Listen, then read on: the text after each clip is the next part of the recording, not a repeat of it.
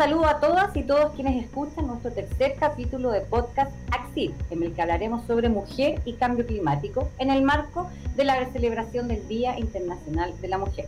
Soy Pilar González, encargada de comunicaciones de la gente. Y ahora quiero agradecer la participación en, este, en esta edición especial de Joana Arriagada, ella es coordinadora de proyectos del Programa de las Naciones Unidas para el Desarrollo Chile, de la Oficina de Cambio Climático del Ministerio de Ambiente, de Medio Ambiente. Y Laura Marrero, ella es referente de género en la Dirección de Cambio Climático en el Ministerio de Ambiente de Uruguay. Bueno, ellas trabajan en el proyecto Igualdad de Género y Educación Ambiental como ejes transversales del cambio climático, que forma parte del programa de cooperación del periodo 2019-2021 entre Chile y Uruguay. proyecto bilateral ejecutado por el Departamento de Cooperación Horizontal de la que por lo demás es uno de los proyectos emblemáticos entre ambos países. entiendo que ejecuta este proyecto hasta el 2022. Y vamos a partir por lo básico y lo esencial que es me cuenten en qué consiste este proyecto que beneficia tanto a Chile como a Uruguay. Eh, bueno, quiero partir yo. Bueno, pero este proyecto eh, es de un intercambio que hacemos con Uruguay. Tiene dos partes el proyecto. Tiene una parte que es específicamente de género y cambio climático y otra parte de los programas de educación para el cambio climático.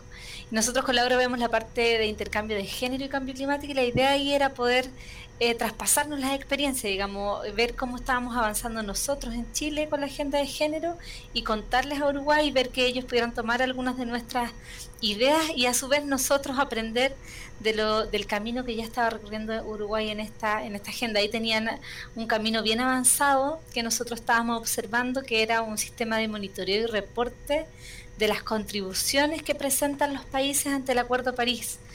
Entonces tenían este MRB con eh, enfoque de género y con unos criterios para ver si cada medida es sensible al género o no.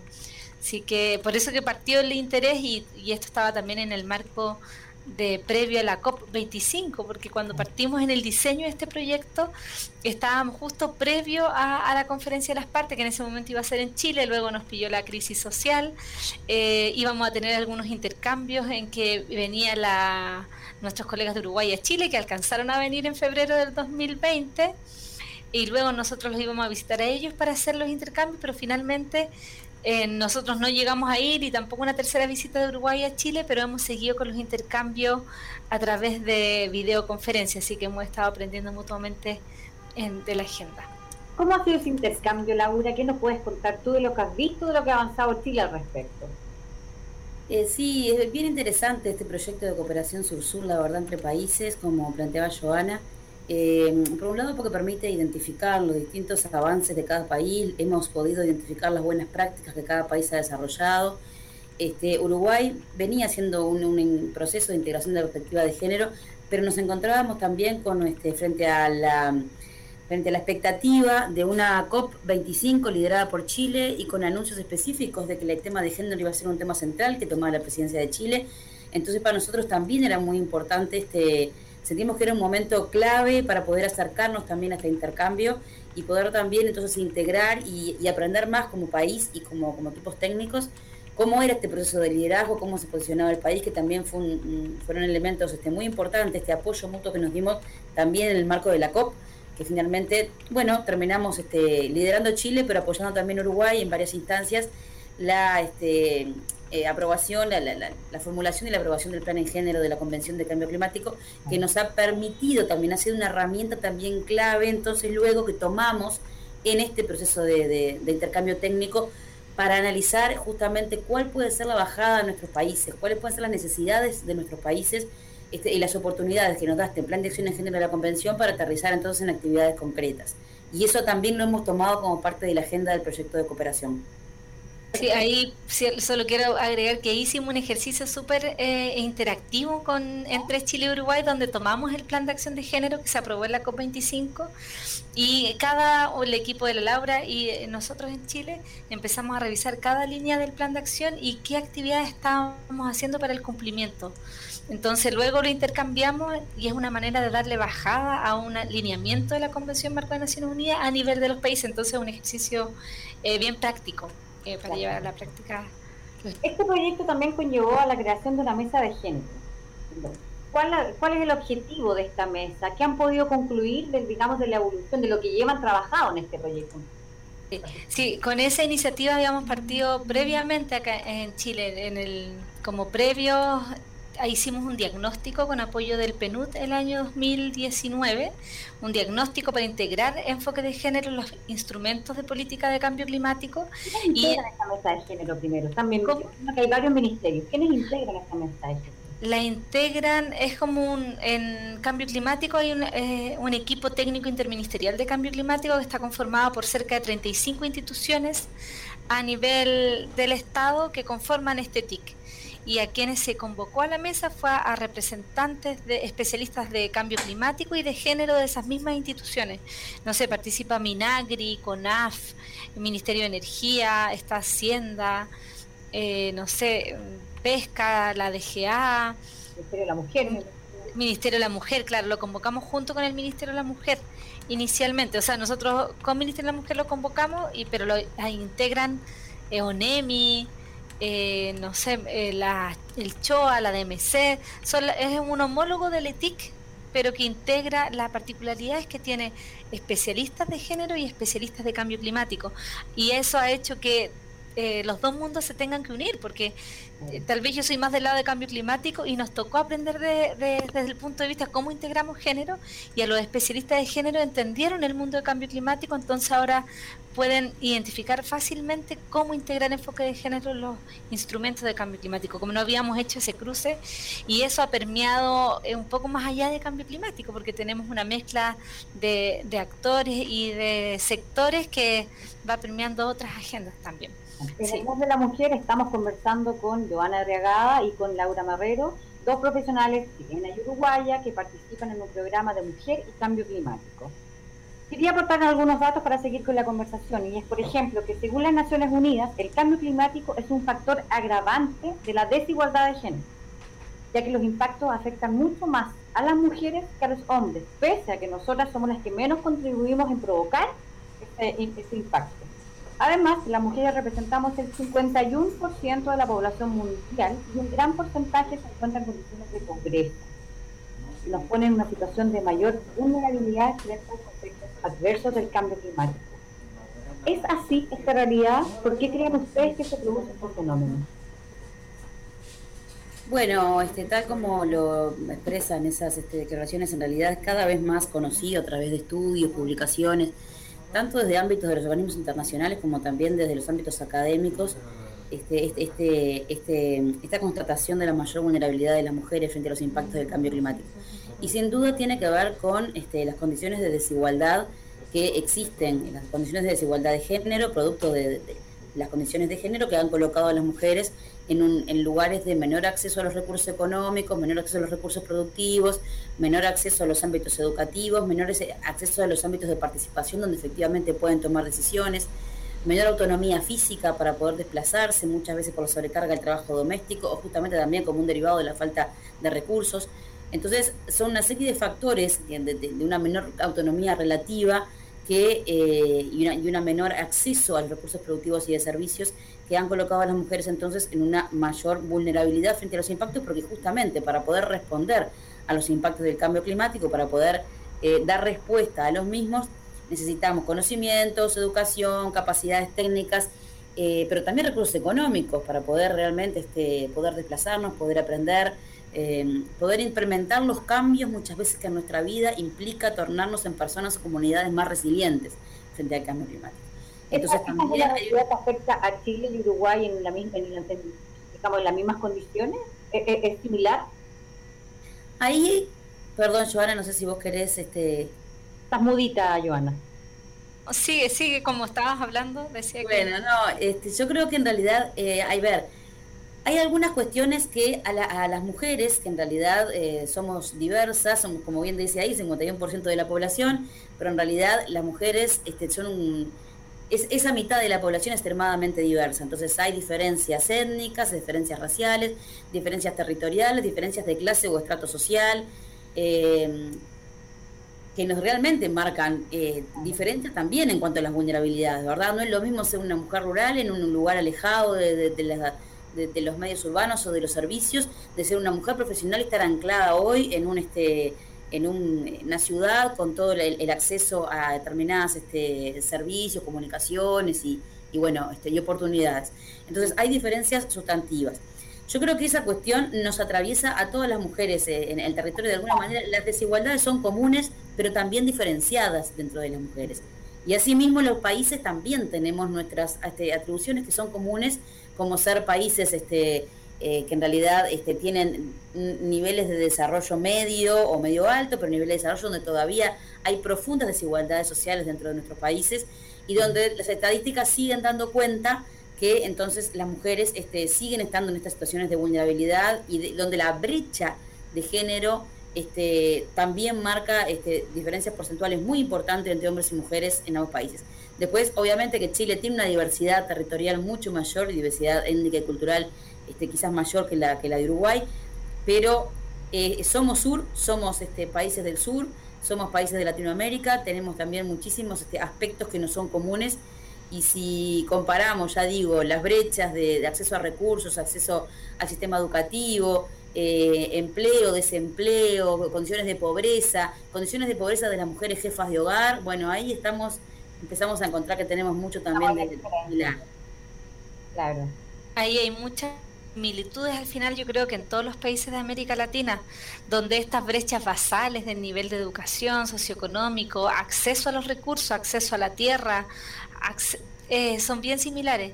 Yo creo que en el caso de Chile en particular, nosotros lo estamos estudiando hace poco, hay un, proyecto de la red de pobreza energética, por ejemplo, donde lo ha estudiado mucho más con enfoque de género, pero también vemos en cambio climático que varias de las lideresas en temas científicos, por ejemplo, son mujeres, en, temas del ministerio tenemos una, ministra del medio ambiente, entonces hay varias eh, también que vemos que ya están ganando un espacio las mujeres en participación, pero cuando vemos eh, las estadísticas nacionales y la representatividad de mujeres, no sé, como alcaldesas, por ejemplo, vemos que esos números caen entonces, las decisiones se toman desde otro punto de vista. Ahí con la pandemia salieron algunos datos, por ejemplo, que algunas las mujeres que eran líderes de Estado pudieron manejar en algunos casos la pandemia de una mejor forma. Y eso porque las mujeres tal vez tienen esta vocación de, de cuidado. Disculpa que te interrumpa, Joana, pero ahí, ¿cuál, en este sentido, cuál es la diferencia? ¿Cuáles son los aspectos más, más importantes? Eh, que, tiene la mirada de una mujer respecto de este tipo de impacto, en este, en este caso el cambio climático. ¿Dónde está la diferencia con respecto a la mirada que pueda tener un hombre y que por años siempre estos temas han sido más vistos por hombres? ¿Cuál es la diferencia que nosotras como mujeres podemos, podemos, podemos ver? a nosotros, como estuvimos haciendo este diagnóstico el año 2019, eh, hablaban de varias como líneas de estudio del, ecofeminismo, ejemplo, y otra línea en que la mujer es la protectora, la protectora que tiende, a ser esta protectora de la familia, eh, protegiendo el medio ambiente. Y al proteger el medio ambiente eh, también se le adhieren más labores por este eh, querer proteger. Entonces ahora, además de hacer todas las cosas que tiene que hacer en la casa, cuidar a los niños, cocinar, además le tocaba hacer esta tarea del reciclaje, porque como está eh, también preocupada del medio ambiente y de que no se contamine, además ahora tiene que llevar las latas al punto limpio, los cartones, los vidrios, no sé, etcétera. Entonces todavía estamos estudiándolo, porque cuando comenzamos nosotros a trabajar esta línea de género y cambio climático, el 2017 de verdad que no veíamos, estábamos así desde cambio climático, decíamos cuál es la conexión entre género y cambio climático. Y nos costaba verla y cuando empezamos a hacer este diagnóstico descubrimos que nuestras políticas de cambio climático no integraban enfoque de género y ahí empezamos a, a, indagar un poco más, a estudiar.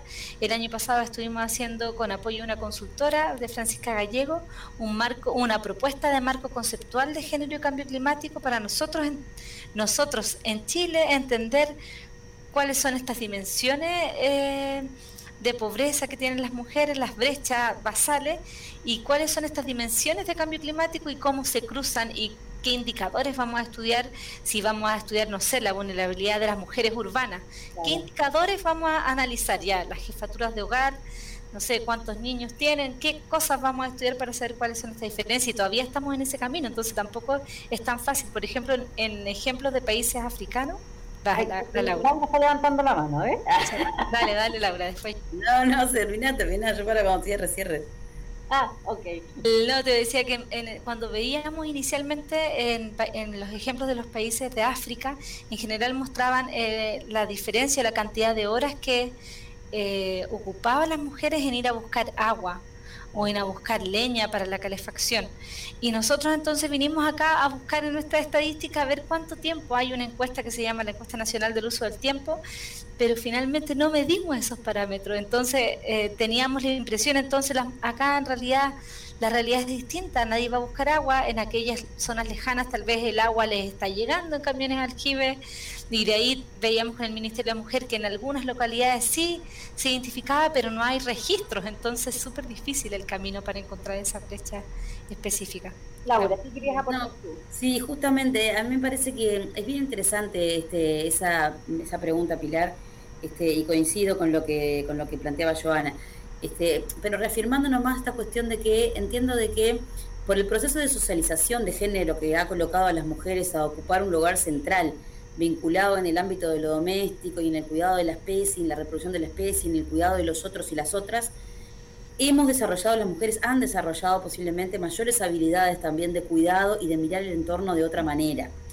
Eh, eso debe ser también este, estudiado y analizado en cada contexto, como estaba planteando Joana, ¿no? O sea, muchas veces nosotros recibimos también por una cuestión eh, geopolítica o eh, eh, grandes consignas vinculadas a lo que sucede en el mundo con las mujeres. Y eso es muy importante que lo aterricemos a nuestras realidades locales.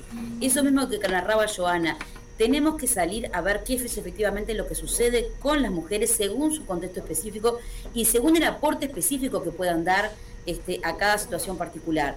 Hay algunos estudios, por ejemplo, que son muy interesantes que pueden mostrar estas cosas. Si, uno se imagina, por ejemplo, olas de calor y frío, ¿no? Un sistema de alerta temprana o un, sistema de proceso participativo donde estemos pensando cómo gestionar a nivel comunitario este, y, tener un sistema de alerta temprana frente a olas de calor y frío. Es evidente que las mujeres vamos a estar pensando en el impacto de las enfermedades nuestras y de nuestra familia vinculado a las horas de calor y frío de los niños de los adultos mayores. Entonces vamos a tener seguramente un conocimiento y un saber específico que debe ser parte del diseño luego de esa respuesta, ¿verdad? Entonces, eh, quizás cuando estén los hombres ahí, piensen más en la parte tecnológica o a través de qué medio va a llegar, si va a llegar a través de internet o de un celular, pero las mujeres vamos a estar pensando en el cuidado, porque eso es efectivamente para los que estamos socializadas. Pero es necesario y fundamental seguirnos informando, no tomarnos a las mujeres como grupo neutro y mucho menos replicar este, verdades que pueden ser verdades muy ciertas en otros territorios y quizás en nuestro territorio no tengan ese, ese nivel de anclaje. Y eso muchas veces desvirtúa los, los procesos, porque hay veces que genera barreras y genera reacción cuando, cuando uno ve que se repiten esas frases que, funcionan a nivel global y que no están este, arraigadas en nuestro territorio. Solo reafirmando de alguna manera el, el recorrido que, que hizo Joana. Y además también reafirmando esta cuestión de el cuidado con esta cuestión que en términos de género se llama el triple rol. Es decir, todo lo que tiene que ver con el cuidado del medio ambiente entra dentro de nuestro tercer rol de cuidado comunitario. Y ojo ahí entonces con que las mujeres no nos carguemos entonces con nuestra triple tarea ahora, aparte de lo doméstico, aparte de lo reproductivo, aparte del trabajo productivo que todas trabajamos, este, estar asumiendo que como somos mejores cuidadoras también podemos cuidar mejor el medio ambiente. Y en realidad lo que estamos diciendo es, no, necesitamos ser consideradas, tenidas en cuenta en el marco de la política, este saber, siempre integrado a, todo el conjunto de la sociedad, por supuesto. Quería preguntarle a ustedes cómo creen que este proyecto de desarrollo, una vez que termine este proyecto, ¿cómo esperan ustedes poder impactar en las políticas públicas de nuestros respectivos países en esta materia? ¿Cuáles son sus expectativas? Bueno, eh, ha sido, un, ha sido un proyecto que justamente tiene como objetivo fundamental eh, en este componente de género, que es la integración de la perspectiva de igualdad de género en las políticas de cambio climático.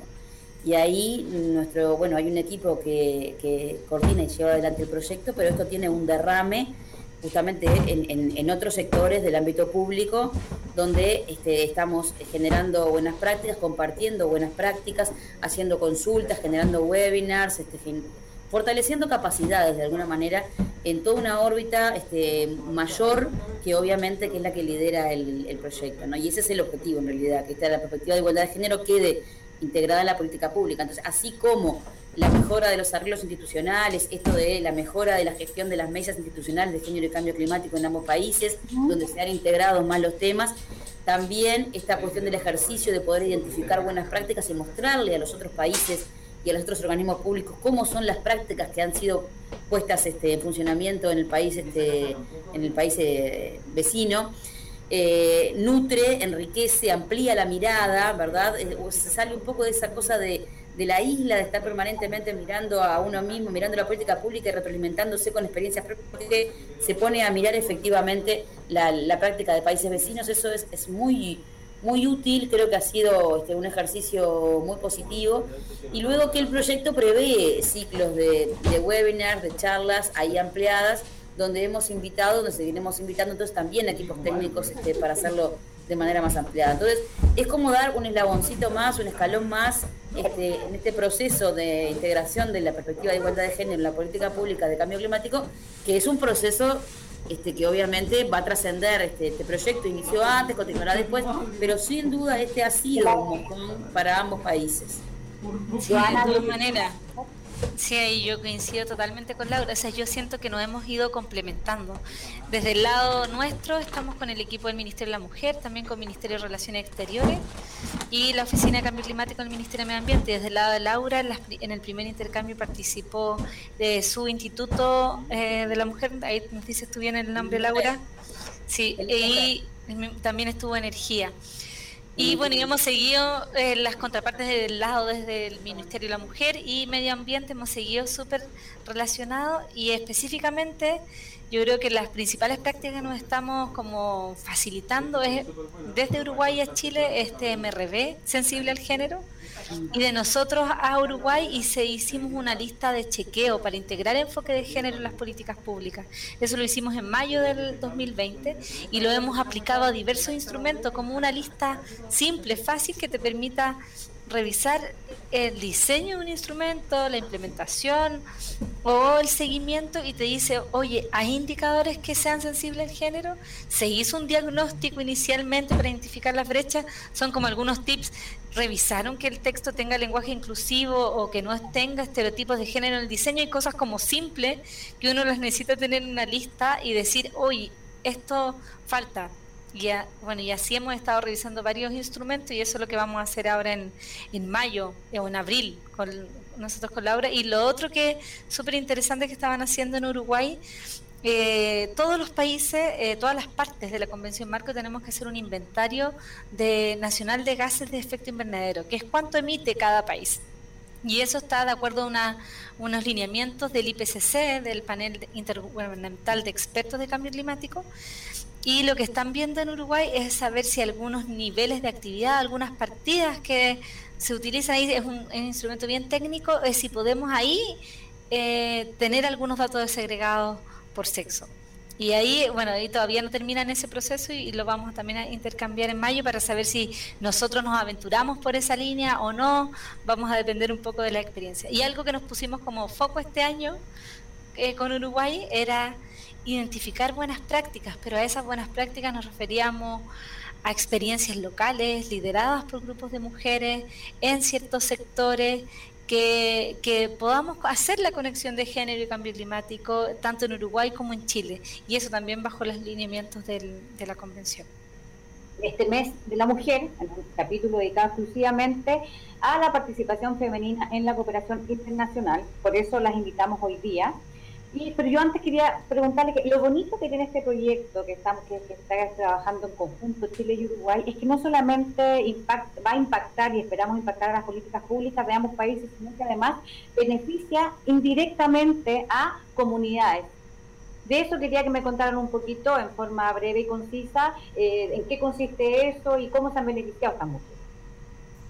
Capaz que yo sigo con la línea que venía justamente planteando Joana recién que uno de los este, instrumentos que estamos generando en el marco de este proyecto y que es nuevo eh, para ambos países es hacer un esfuerzo por encontrar un instrumento que permita identificar buenas prácticas en género y cambio climático a nivel territorial, que permita visualizar, que permita reconocer y eso ya este, nos ha, eh, bueno, que básicamente, a ver, eh, para muy de base para poder hablar de buenas prácticas en género y cambio climático tienen que ser este, acciones, organizaciones que estén trabajando los temas, obviamente, de, para dar respuesta al cambio climático, pero que también estén trabajando los temas de la autonomía, de las autonomías relativas de las mujeres, autonomía económica, autonomía física, autonomía en la toma de decisiones, es decir, que estén también fortaleciendo de alguna manera a los colectivos de mujeres y bregando por la, por la reducción de brechas.